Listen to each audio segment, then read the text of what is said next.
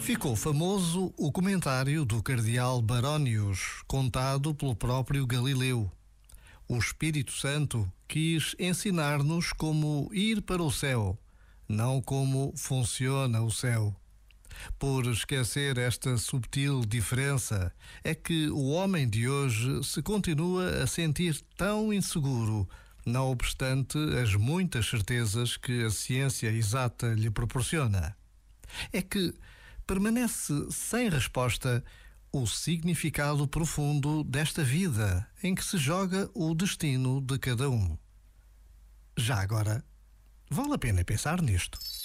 Este momento está disponível em podcast no site e na app.